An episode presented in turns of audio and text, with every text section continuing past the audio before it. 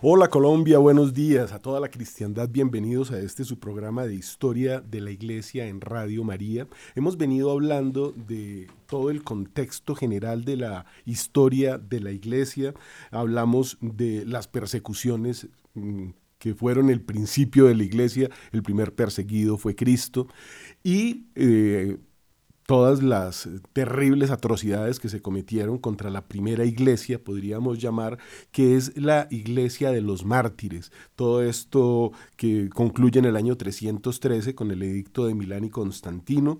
Más adelante empezamos a ver todos estos infiltrados que empezaron a destruir la iglesia desde adentro, como Arrio, como todos estos obispos que causaron tanto daño.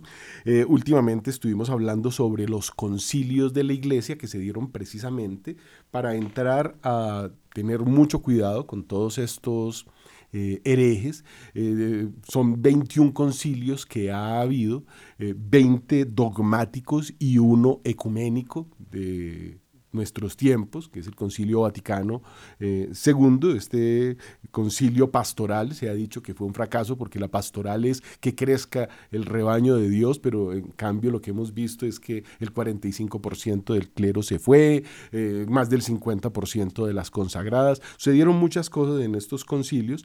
Hoy trataremos de ver desde otro ángulo este mismo periodo histórico, estos 2000 años de cristianismo, esta historia de iglesia desde un punto de vista muy interesante y es desde el punto de vista profético, porque tenemos en el Apocalipsis un libro que nos habla de lo que va a pasar. En Apocalipsis 1.11 dice, escribe en un libro lo que ves y envíalo a las siete iglesias. Y estas siete iglesias son Éfeso, Esmirna, Pérgamo, Tiatira, Sardes, Filadelfia y la Odisea.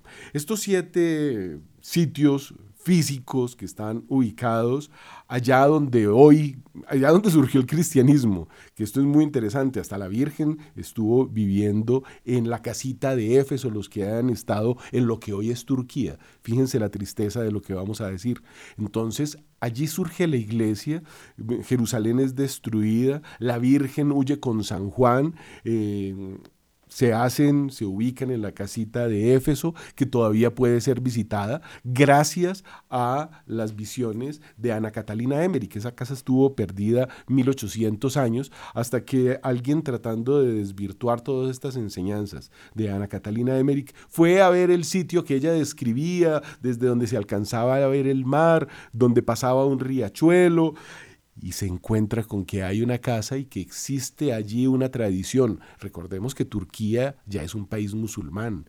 Recordemos que la persecución contra el cristianismo fue brutal y lo sigue siendo y que todos estos lugares fueron arrasados. Sin embargo, la casa de la Virgen no fue tocada.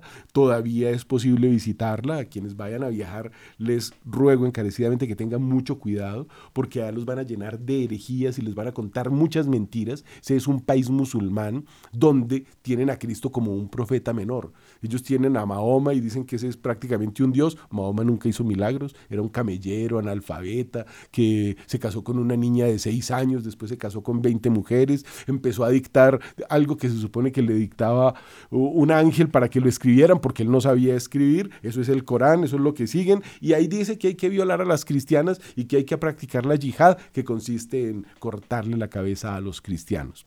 En ese sitio tan horrible del que les estoy hablando está la casa de la Virgen, la respetan, le tienen una gran reverencia, pero cuando la gente, los cristianos verdaderos van, pues les dicen muchas mentiras. Eh, el que quiera visitarlo, pues vaya, pero con educación. Primero edúquese antes de pisar esas tierras y oír todas las mentiras que les van a decir allá. La verdad está en la Biblia, en la tradición y en el magisterio, los tres pilares de la iglesia.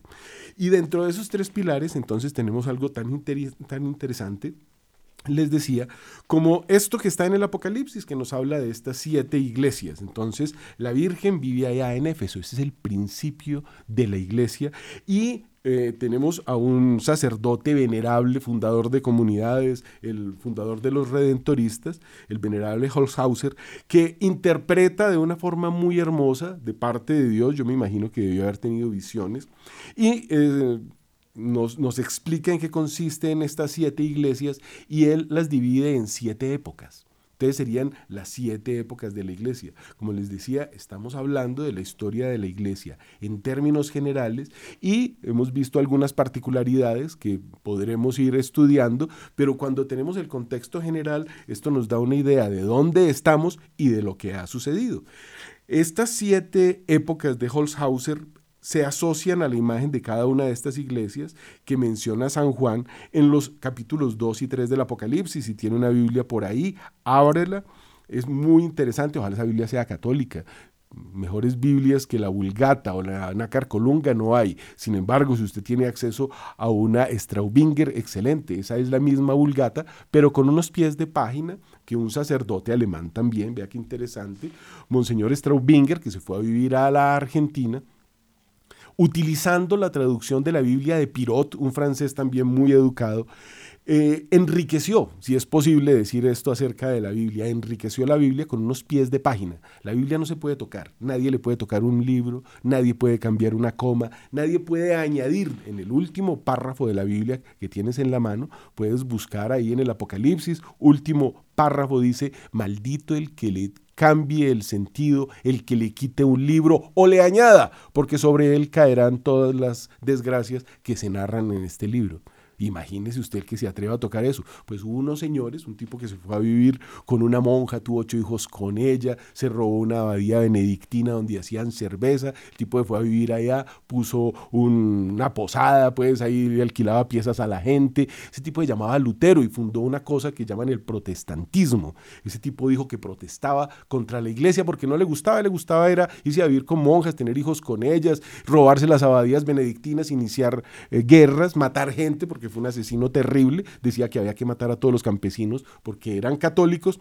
Ese tipo que hizo eso le quitó seis libros a la Biblia y en la parte en Romanos donde dice que la salvación se da por la fe y las obras, dijo que no, que solo se da por la fe y le borró la palabra obras, un hereje terrible, excomulgado como todos los que lo siguen, mucho cuidado con una Biblia de esas que esa gente saca.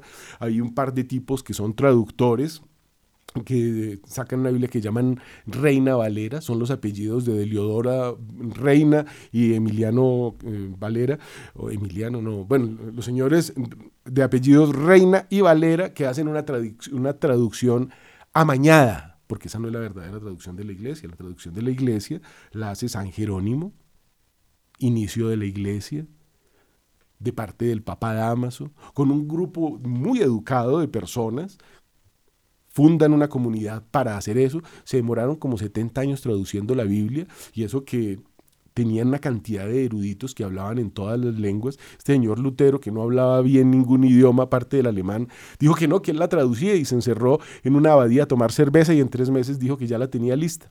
Imagínense ustedes cómo será eso. Entonces, ese señor para terminarles la historia, en una de esas borracheras se ahorcó, además es suicida. Entonces hay que tener mucho cuidado con esas versiones libres. son unas versiones libres, podríamos decir versiones piratas. La verdadera Biblia, vuelvo y les digo, Vulgata católica, traducida por San Jerónimo, la Septuaginta, que es la versión que leía Jesús, como cuando entró a la sinagoga de Jerusalén, le pasaron los rollos y empezó a leer, hoy se cumplen las escrituras, esa era la Septuaginta. Interesantísimo eso, que es la que tenemos hoy con el nombre de Nácar Colunga. Esa Septuaginta eh, Nácar Colunga, que son los apellidos de también otros bar de sacerdotes, la traducen fielmente del griego, y por eso hay una diferencia entre la del latín y el griego, pero ambas dicen lo mismo, y no le quitan libros a la Biblia. Y si tú coges y buscas en Eclesiástico 24, 24, escrito 700 años antes de Cristo, ahí hablan de la Virgen. Y si hables el libro de Isaías, Isaías 7:14, una virgen grávida dará a luz. Si tu Biblia dice una joven, una muchacha, una sardina, una pelada, esa Biblia no es católica quémela, porque no sirve.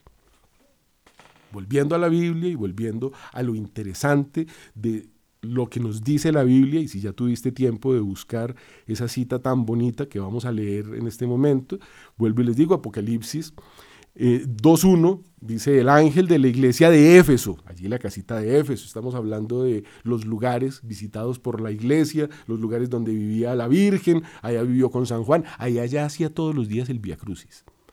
De ahí nos viene el Via Crucis. Nuestras oraciones católicas nadie se las inventó, vienen del cielo. La Virgen hablaba todos los días con nuestro Señor a través de ese Via Crucis. Ella había recogido eh, la sangre de Cristo en el camino, que está, en las, si usted se va a Brujas en Bélgica, allá está una ampolla de vidrio con el trapo con el cual se recogió la, eh, la sangre que nuestro Señor fue dejando regado por todo el camino durante el Via Crucis.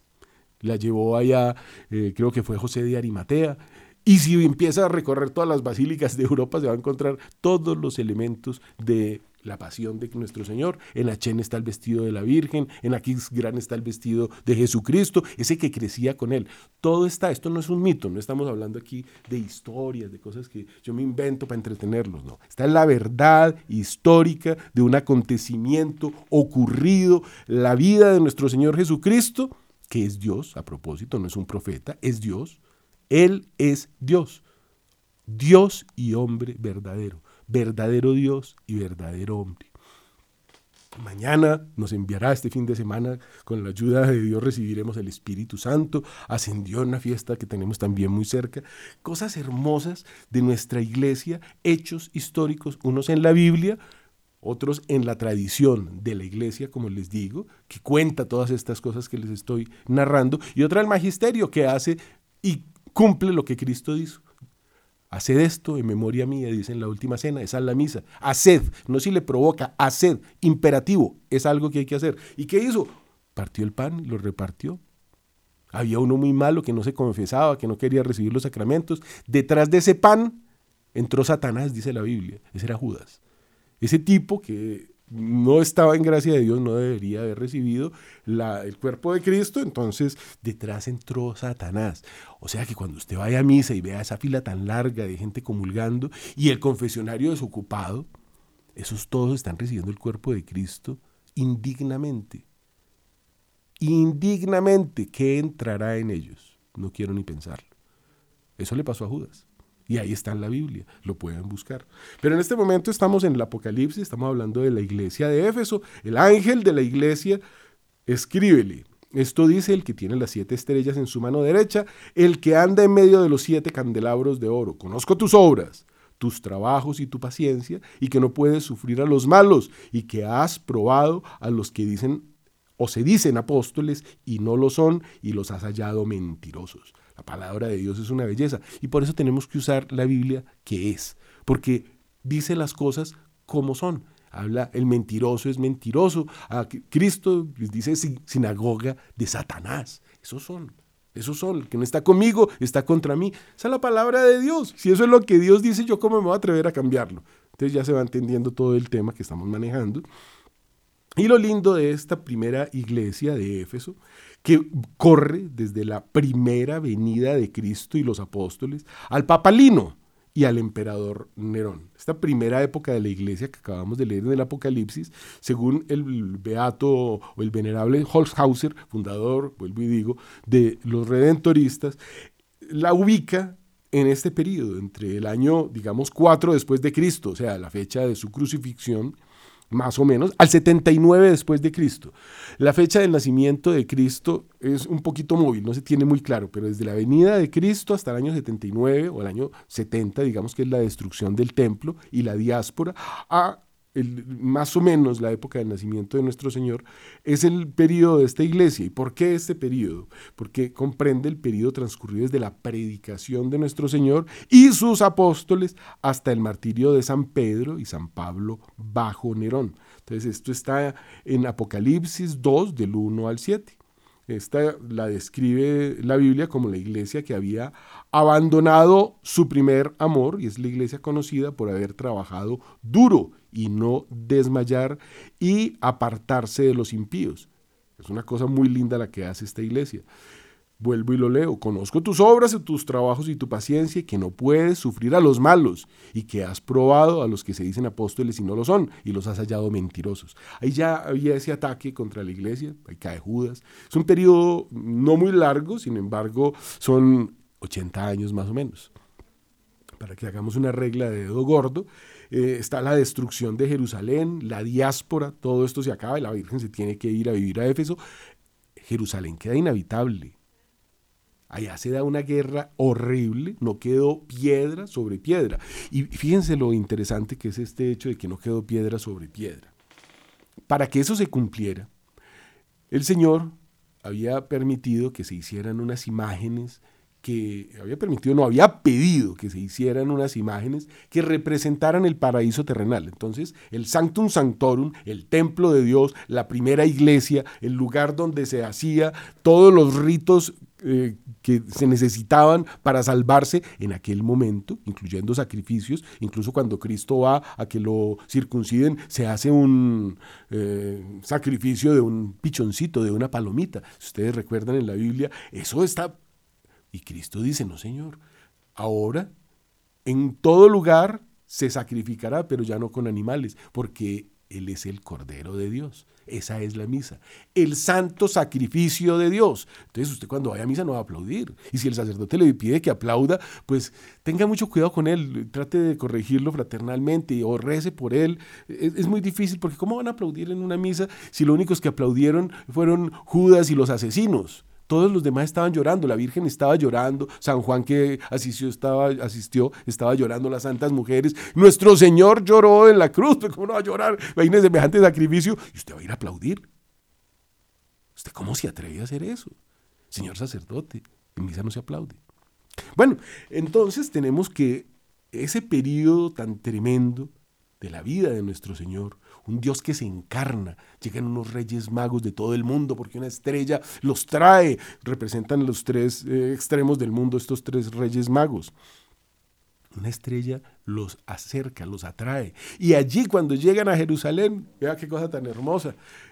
Herodes tiene que admitir que en la Biblia dice que nacerá en Belén Efrata y para allá los manda. Porque Dice Jesús, escudriñad las escrituras, ellas hablan de mí. El rey unió a los sabios del Sanedrín y les dijo, mire, estos reyes están diciendo que, aquí se va a cumplir una profecía, ¿qué dicen las escrituras? Y ellos hablan la Septuaginta, la que es hoy la Nácar Colunga, la Biblia traducida en eh, la biblioteca de Alejandría, toda otra historia, pero me alargo mucho y tengo que hablar de siete iglesias, ya llevo media hora, no llevo sino una, entonces vamos a ponernos más rápido. Lo que sucede es muy interesante, el mismo Herodes les dice, vayan a Belén, allá está el Mesías. Entonces por eso esta iglesia corre desde el nacimiento de Cristo hasta el año 79, todo lo que es la vida de Dios que no cabe en el universo, que lo construyó, lo hizo, que nos construyó a nosotros a, su imagen y semejanza.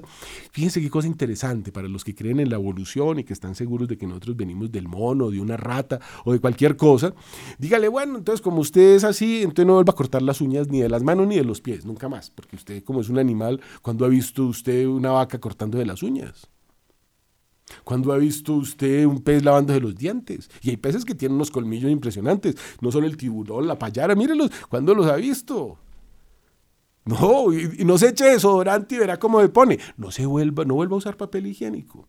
Probablemente le dé, eh, bueno, una enfermedad terrible y se muera. Los animales no tienen que hacer eso. Ningún animal lo hace. Si nosotros somos distintos. Nosotros tenemos somos creados a imagen y semejanza de Dios.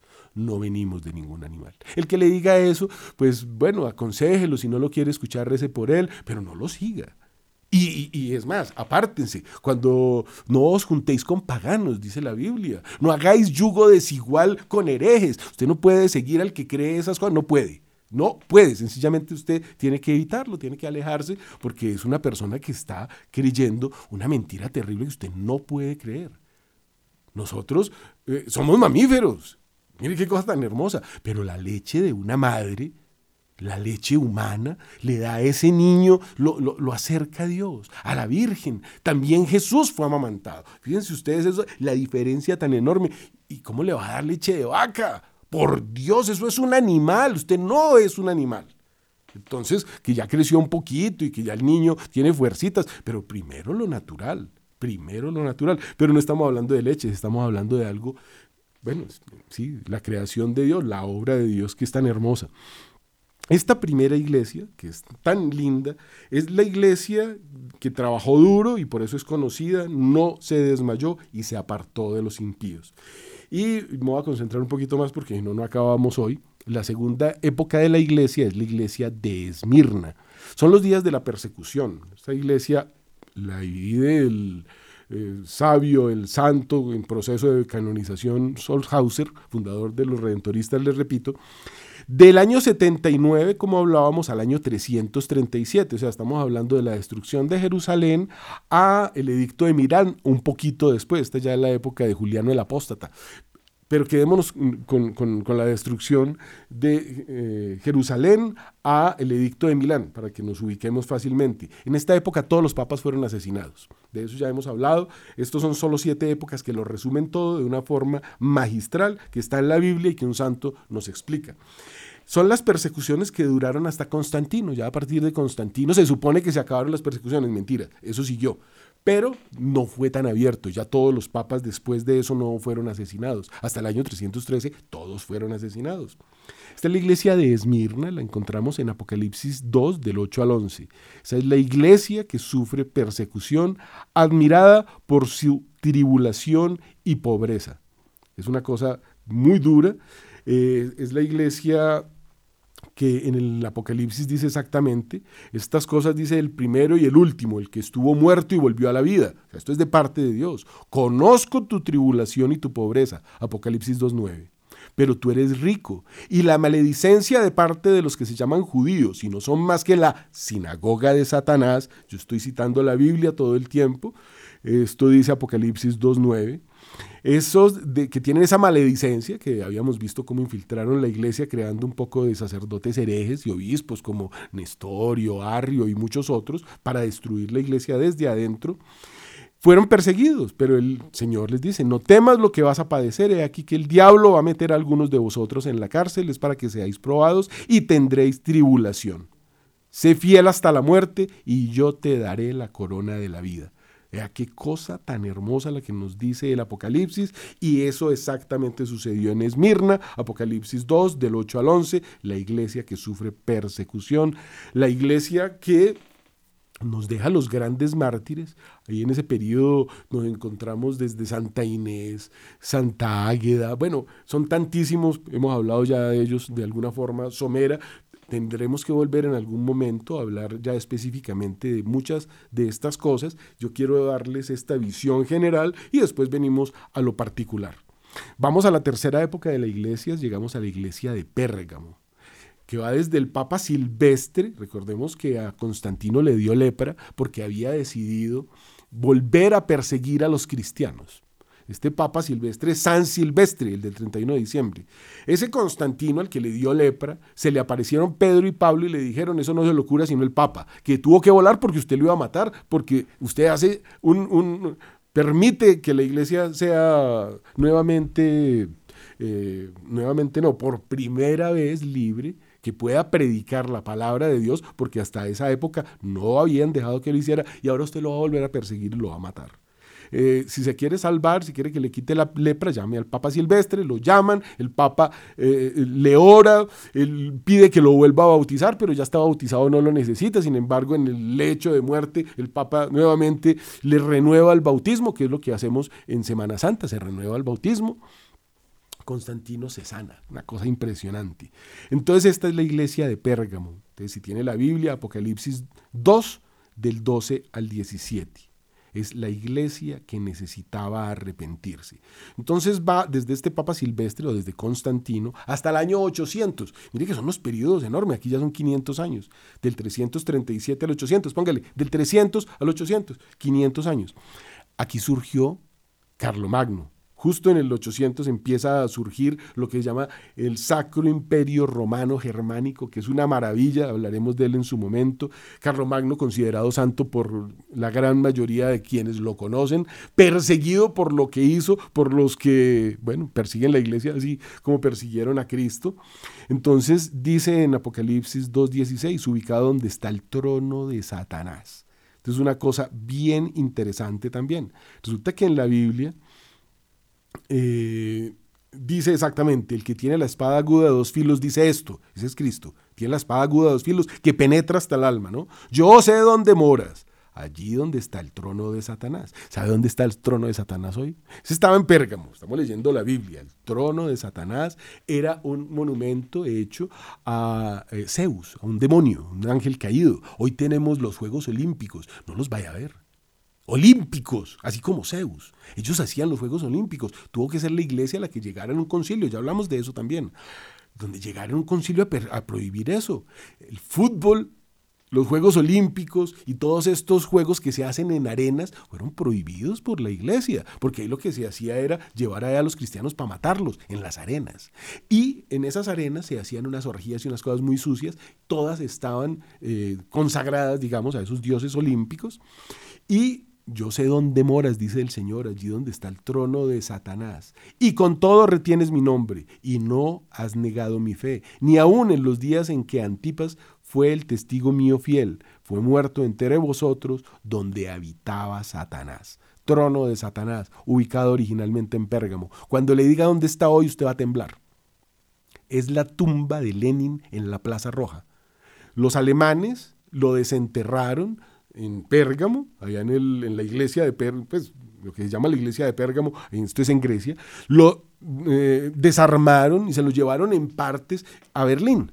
Durante la Segunda Guerra Mundial, Stalin, que estaba desesperado por tener ese trono que lo representaba tan bien, entonces fue, lo, capturó en la caída de, Berlín, en la caída de, sus compañeros socialistas, porque miren que son exactamente lo mismo. Socialismo, comunismo, bueno, eso es la misma cosa. Nacionalsocialismo de Hitler cae eh, a manos de Estados Unidos que le da las armas a Stalin. Stalin no tenía armas, no tenía ni uniforme, no tenía nada. Estados Unidos arma a Rusia, le entrega camiones, carros, cartucheras, balas, pistolas, todo. Y le pone a las puertas de, eh, Alemania para que invada, los alemanes, los rusos cogen a los musulmanes del imperio eh, otomano y los sueltan cuando ya no quedaban hombres en Alemania a que violaran todo lo que se moviera. Hay unos casos impresionantes de sacerdotes violados hasta la muerte por defender a las mujeres a las que también iban a violar. Estos señores otomanos, todo esto está... Hay una película que se llama La Chiochara, Siochiara se escribe, usted la puede buscar, en ella actúa Sofía Loren. Aquí no les hablamos de mitos, esto es la historia, esto pasó. La señora Sofía Loren, en esa película que se llama La Chiochara, denuncia este hecho terrible de la violación que se da en Alemania, Italia, bueno, en todos estos países que caen abatidos, Primero los las violaron los musulmanes que los soltaron adelante, ya digo, en un país derrotado por la guerra, por bombas atómicas como Hiroshima o como la... Esto que les voy a decir, ni me lo van a creer. San Benito funda la abadía de los benedictinos allá en Montecassino. Allá está el, sitio donde se funda la iglesia, padre de la iglesia prácticamente europea, eh, eh, todas las fundaciones eh, sacerdotales, todas las órdenes religiosas. entonces toman fuerza allí, año 500, esto se riega por el mundo, esto le da mucha fuerza a la iglesia, allá se prepara el propio vino para que no estuviera contaminado, entonces era hora y la hora, preparan sus comidas, se encierran a escribir, a traducir la Biblia, a predicar. Entonces, como eso es tan malo, viene de Estados Unidos en la operación 666 y durante una semana le vota más bombas de las que se votaron en toda la Segunda Guerra Mundial. Esa se las deja caer, se dice votar bombas, en un bombardeo continuo que duró una semana con millones de toneladas de bombas lanzadas sobre Montecassino, que quedó totalmente destruido. La operación americana 666, bueno, recordemos que eso es el protestantismo que en ese momento quería acabar la iglesia, y bueno, lo de Lutero parece que sigue desde el año 500, ya vamos a ver algo muy interesante con el siguiente periodo de la historia, y eso, eso hacen contra la iglesia. Van eh, la bombardean para que no quede nada. Sin embargo, los benedictinos habían rescatado muchos de los tesoros que todavía se pueden ver allá en el museo de lo que quedó. Porque todo lo que usted va a ver en Montecassino cuando vaya allá en el sur de Italia, centro sur de Italia, eh, lo habían sacado, lo habían, se lo habían llevado. ¿Por qué? Pues porque les provocó. Sí, no hay razón. Porque les provocó que es que por ahí había unos señores alemanes y que es que por ahí había un italiano, pero eso no eh, justifica un bombardeo de semejante magnitud contra un edificio católico. Bueno, entonces ese trono de Satanás que está en esta iglesia de la que estamos hablando, eh, se lo llevan a Alemania, después se lo roban estos eh, rusos cuando se toman Alemania, lo desarman nuevamente, se lo llevan para Rusia, allá lo copian, lo hacen exactamente el mismo, lo ponen en todo el centro de la Plaza Roja y esa es la tumba de Stalin. Por sus obras los conoceréis. Creo que ni hay que decir nada más al respecto. Después del fin de la guerra, se lo devuelven a Alemania y ese que está en Alemania, en el Museo de Berlín, eh, pues ya no se sabe si es el original o la copia, porque pues allá en la Plaza Roja está el que contiene a Stalin. Y eh, entonces esta es nada menos que la iglesia donde está el trono de Satanás. Eso se ha visto a lo largo de la historia. Ese trono de Satanás son los falsos maestros, Entonces, vámonos para la cuarta iglesia, que es la de Tiatira, que se extiende desde el Papa León III a León X otra vez un periodo larguísimo de la historia. Estábamos hablando más o menos de Carlomagno, año 800, realmente de 795, al 1520. Del 800 al 1520. Acuérdense qué pasó por allá alrededor de 1492, descubrimiento de América, surgimiento de la herejía luterana, eh, expulsión de los musulmanes de España, un periodo de la historia lleno de cosas. Esto se conoce como la era cristiana. Cosa tan bonita, tan interesante. A partir de Carlomagno se fundan eh, el Sacro Imperio Romano Germánico, la arquitectura romana germánica, que después evolucionará en el gótico, en estas iglesias bellísimas. Pero ese es el principio de la iglesia, porque entonces ya no solamente no había persecución, sino que Carlomagno le pide al Papa que lo corone rey. Y se entiende que toda autoridad viene de Dios. Finalmente es coronado emperador. Entonces esto es el restablecimiento del imperio occidental desde Magno a la época de Carlos V y León X. Es un momento de paz.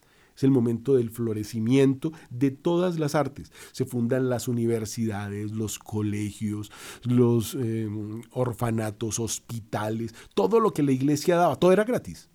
La educación gratis. Se educaban y ahí está el mismo ejemplo de Carlomagno y muchos de sus nobles. Carlomagno furioso porque los hijos de los nobles que estudiaban con los hijos de los peones, porque la iglesia era para todos. La iglesia nunca ha tenido clases sociales. En el cielo puede haber, de hecho los hay, por dioseros santos que ocupan altísimos lugares. Hay cosas hermosísimas, por dioseros además porque lo hicieron, lo, lo eligieron, ¿no? San Alejo muy rico, pero ve que viviendo en su casa y con todas estas comodidades se va a perder, se va de la casa, se hace un mendigo y después vuelve a su ciudad ya totalmente transformado en mendigo, se hace en una esquina a pedir limosna y su mamá todos los días pasaba y le daba una monedita sin reconocerlo. Movida de la piedad católica, le dice, vea, ¿sabe qué hace a dormir ahí abajo de esa escala? Para que no se moje tanto de verlo en las situaciones en que estaba. Por eso tenemos un cuarto en las casas y llama el cuarto de San Alejo Usted no sabe que ahí está guardando a Cristo en su Hijo, sin saber qué es. Ni Cristo ni su Hijo, ya no lo supo. Lo supo cuando Él se lo dijo en el lecho de muerte. Mire, yo soy Alejo.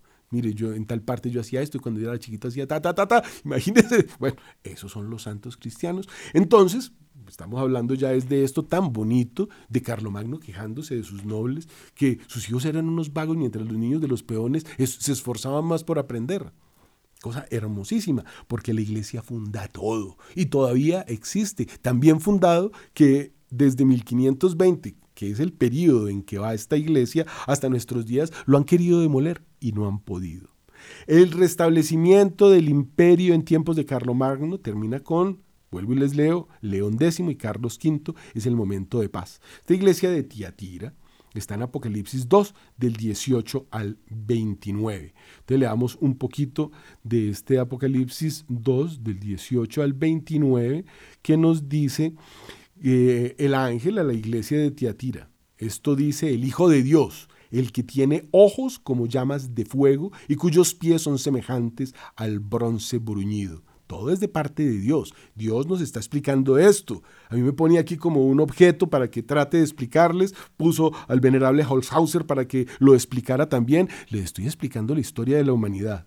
Conozco tus obras tu amor, tu fe y tu beneficencia y tu paciencia, y que tus obras postreras son más que las primeras. Está hablando de la era cristiana. Eso es lo que llama la Edad Media, que los paganos llaman oscurantismo. Es que ellos son paganos, por eso lo tienen que llamar oscurantismo. Es la época de más luz, es cuando brilla, cuando surgen, vuelvo y les digo, colegios, universidades, educación gratis, medicina gratis. Todo lo que conocemos en medicina se desarrolló en esa época. Frei Mendel, un curita, un sacerdote, un frailecito, que veía cómo las abejitas traían según los arbolitos en los que estaban, pues las empezó a separar por árbol y sacó miel de abejas con sabor a naranja, manzana, porque él veía que eso, si se tomaba de un árbol determinado, le daba sabor. Esas mieles ya no se consiguen. Son cosas, pero exquisitas. Y si alguien todavía las saca en Colombia, que me avise. No hay nada más rico. Miel de abejas natural producida por abejitas que tomaron en algún sitio eh, de, la flor de determinado... e árbol que da el sabor a esa miel, cosas muy lindas, pero no solamente eso, es el padre de la genética, porque él hacía eh, injertos, entonces él veía que si ponía el palito de este eh, arbolito en aquel otro, entonces le salía el limón mandarino, para poner un ejemplo muy sencillo. Y toda la genética moderna viene de Frei Mendel y toda la ciencia de hoy, todos esos paganos que se llaman iluminados, dicen que la iglesia es oscurantismo, no sean brutos, fue la iglesia la que les dio el conocimiento que ustedes tienen, no han hecho más que pararse sobre el conocimiento de la iglesia, que todo lo hace por amor a Dios, porque por esto no cobraban, ni por esos desarrollos. La, universidad era gratis, el colegio era gratis. Entonces, nos dice nuevamente, porque no voy a acabar, ya estoy con el tiempo encima, conozco tus obras, tu amor, tu fe y tu beneficencia y tu paciencia y que tus obras postreras son más que las primeras. Pero tengo contra ti que toleras a esa mujer Jezabel que dice ser profetiza y que enseña a mis siervos y los seduce para que cometan fornicación. Es una época de tanta santidad y de mucha brujería empezaron a, eh, fue un periodo terrible en el que se empezó a demoler la iglesia desde Mm, que pesar, desde la mujer, había mucha bruja, vienen todos estos procesos, como el de Logroño, donde esas brujas que mataban gente, hacían venenos, eh, mataron a varios nobles que vivían allá en la cueva del Cabro. Estoy hablando de Logroño, España, País Vasco, donde queda la cueva del Aquelarre, que todavía siguen haciendo esos aquelarres en aquel sitio, solo que ahora los paga el Estado. En esa cueva del diablo, donde pasa el río de Satanás, hacen todavía los aquelarres pagados por el ayuntamiento, dicen en España, y esas cosas surgen en este momento. Imaginen, en medio de esa santidad, eh, todas estas cosas terribles, la iglesia tiene que defenderse. Allá en Logroño, y esto es muy interesante para que lo tengan presente, se hizo el auto de fe más grande que se hizo en toda Europa. Vinieron testigos desde Francia, Portugal, España, diciendo, sí, es que ella se presentó, la bruja, ah, como partera, pero se robó el niño. Sí, hacían sacrificios humanos. Entonces en la Biblia nos hablan de este momento y de esta iglesia que sufre de eso. Dios, imagínense cómo, cómo se queja de estas cosas. Eh, desde la Biblia, y aquí las explicamos pues torpemente, para que tratemos de ver todo lo que pasó y lo que está pasando. ¿Quién era Jezabel? Era la mujer de Ahab o de Acab o de Ajax que hizo idolatrar al pueblo de Israel. Eso está en Tercera de Reyes del 16 al 31. Es el símbolo de una profetisa que ocupando sin duda en esa iglesia una situación oficial, predica el error nicolaíta. Apocalipsis 2 del 6 al 14. Aquí la podríamos comparar con Teodora, que era la esposa de uno de esos emperadores bizantinos, que era una reconocida prostituta que había tenido más de 100 mil clientes en Bizancio. No, mil clientes en Bizancio. Sin embargo, Justiniano se enamoró de ella y así se convirtió en la esposa del emperador bizantino. Introdujo graves errores en la iglesia que terminaron con un cisma.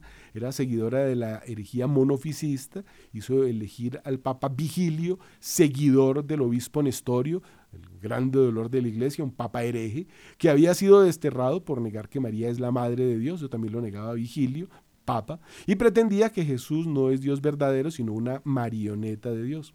Ese error derivó en el protestantismo. Y mire lo interesante, esta iglesia de dónde a dónde va, del año 800 al 1500. Exactamente dice Holzhauser, del año 795 al 1520. Es la época en que surge el protestantismo. Lutero se va a vivir con una monja y tiene hijos con ella. Está en la Biblia, lo acabamos de leer.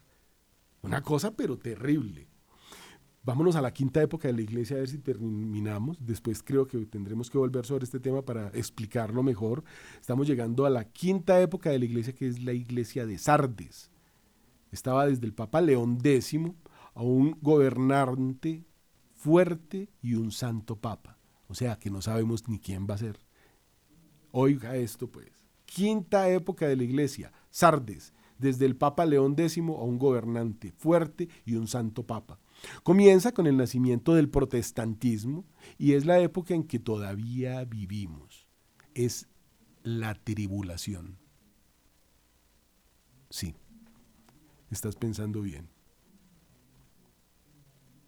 La tribulación empezó con el protestantismo, es muy curioso que surca en Alemania y casi que al mismo tiempo en Inglaterra. Y les pongo una cosa muy interesante para que tengan en cuenta. Si todos estos eh, señores protestantes que protestaron de la iglesia porque se podían robar las, los bienes de la iglesia a propósito, ¿no? Como la iglesia ya no es santa y como esos son malos, entonces robémonos los bienes de la iglesia. Entonces, ¿por qué tenía que Enrique VIII declararse papa? En vez de decir yo me hago luterano, que es la verdadera doctrina que acaba de presentar el Lutero o por qué Zwinglio, que era seguidor de Lutero, no se quedó con Lutero, sino que empezó a formar otra iglesia. Y entonces, ¿por qué surgen ahí mismo? Cada una de, hoy son 64 mil herejías.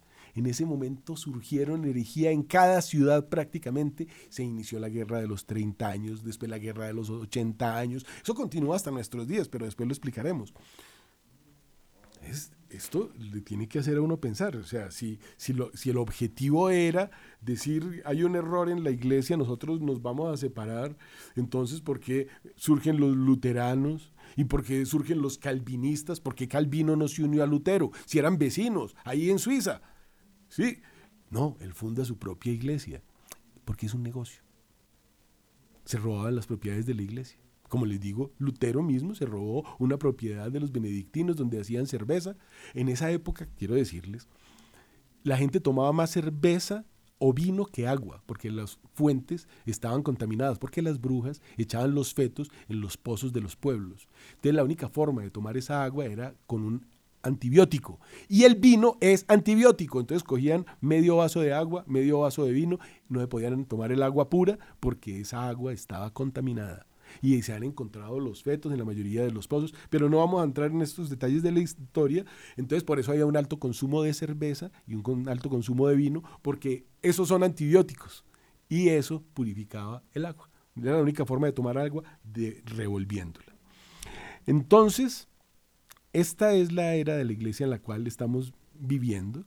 Ya lleva más de 500 años esto es un, tema bien fuerte, empieza la tribulación, según eh, Holzhauser, entonces en 1520, con 1517 fue la, la herejía protestante de Lutero. Esta es la época en que María se empieza a aparecer, revela los secretos de Fátima, los secretos de Medjugorje.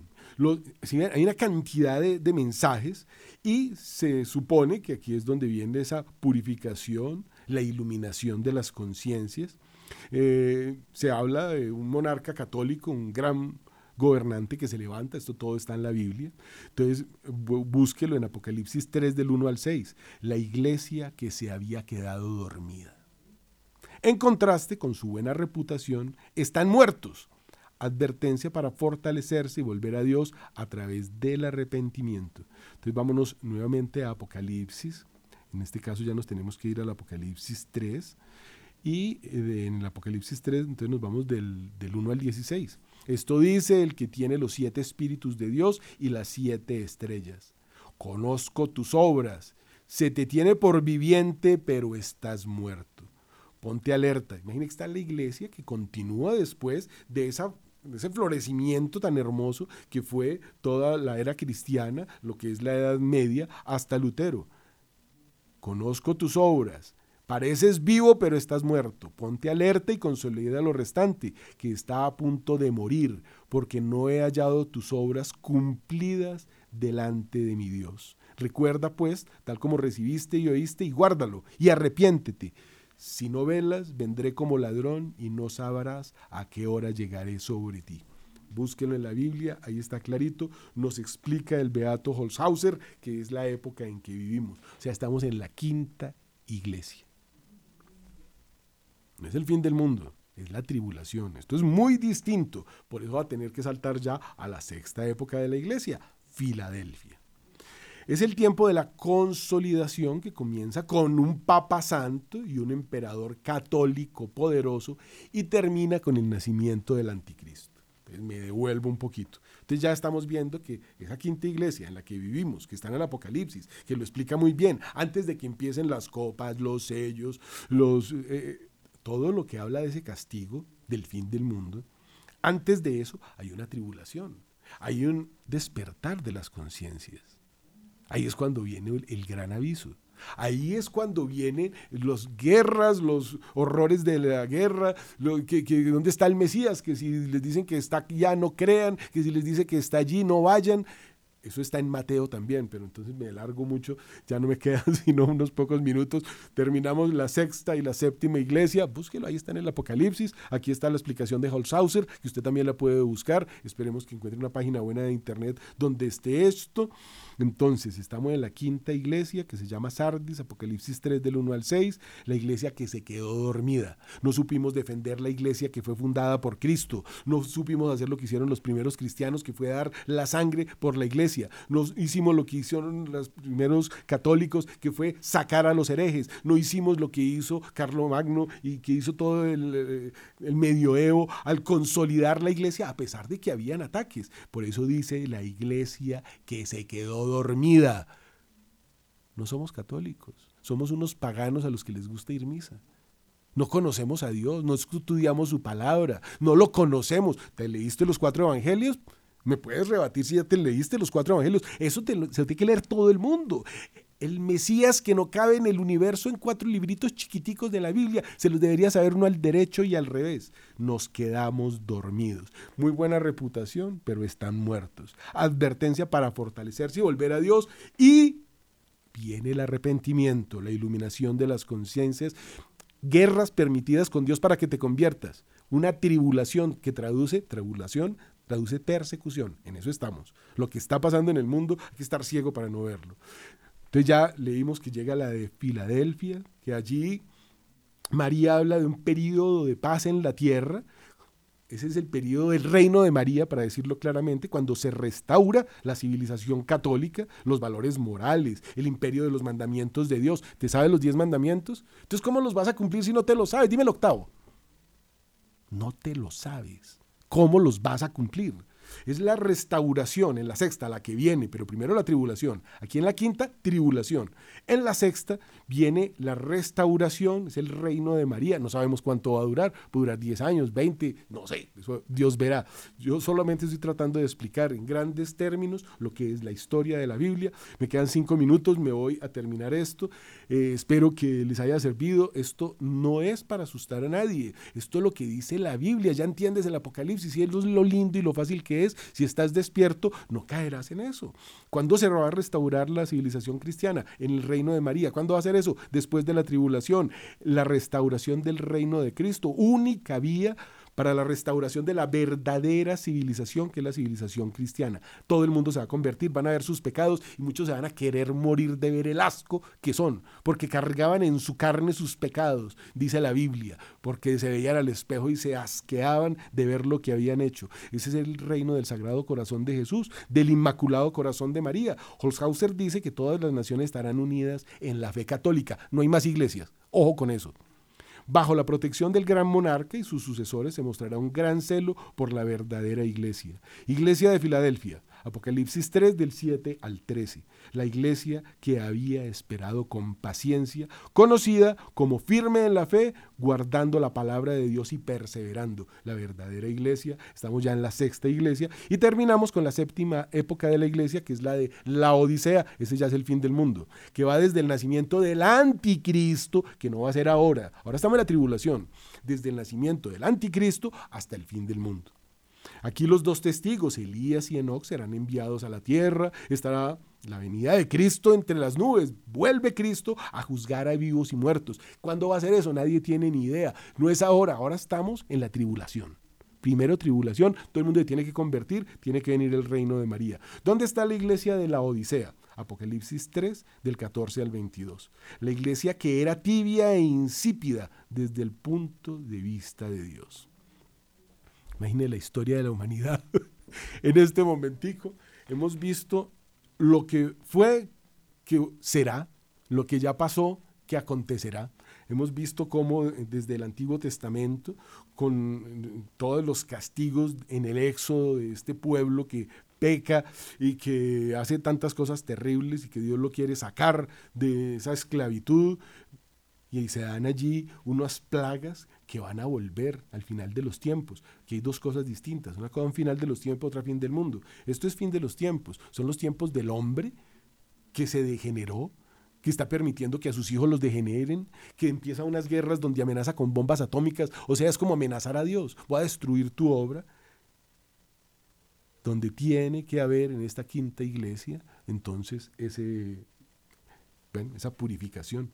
Después, si Dios quiere, avanzaremos en este tema. Esa es la historia de la humanidad completa. Las plagas vuelven en el Apocalipsis y dentro del Apocalipsis hay dos partes, el fin del mundo y otro fin de los tiempos. En eso estamos. Busque al eh, Holzhauser, fundador de los Redentoristas, que explica esto muy bien. Que Dios los bendiga. El domingo hay que comulgar después de confesarse. No vaya a permitir que detrás de esa hostia, quién sabe quién entre. Que Dios los bendiga. Thank you.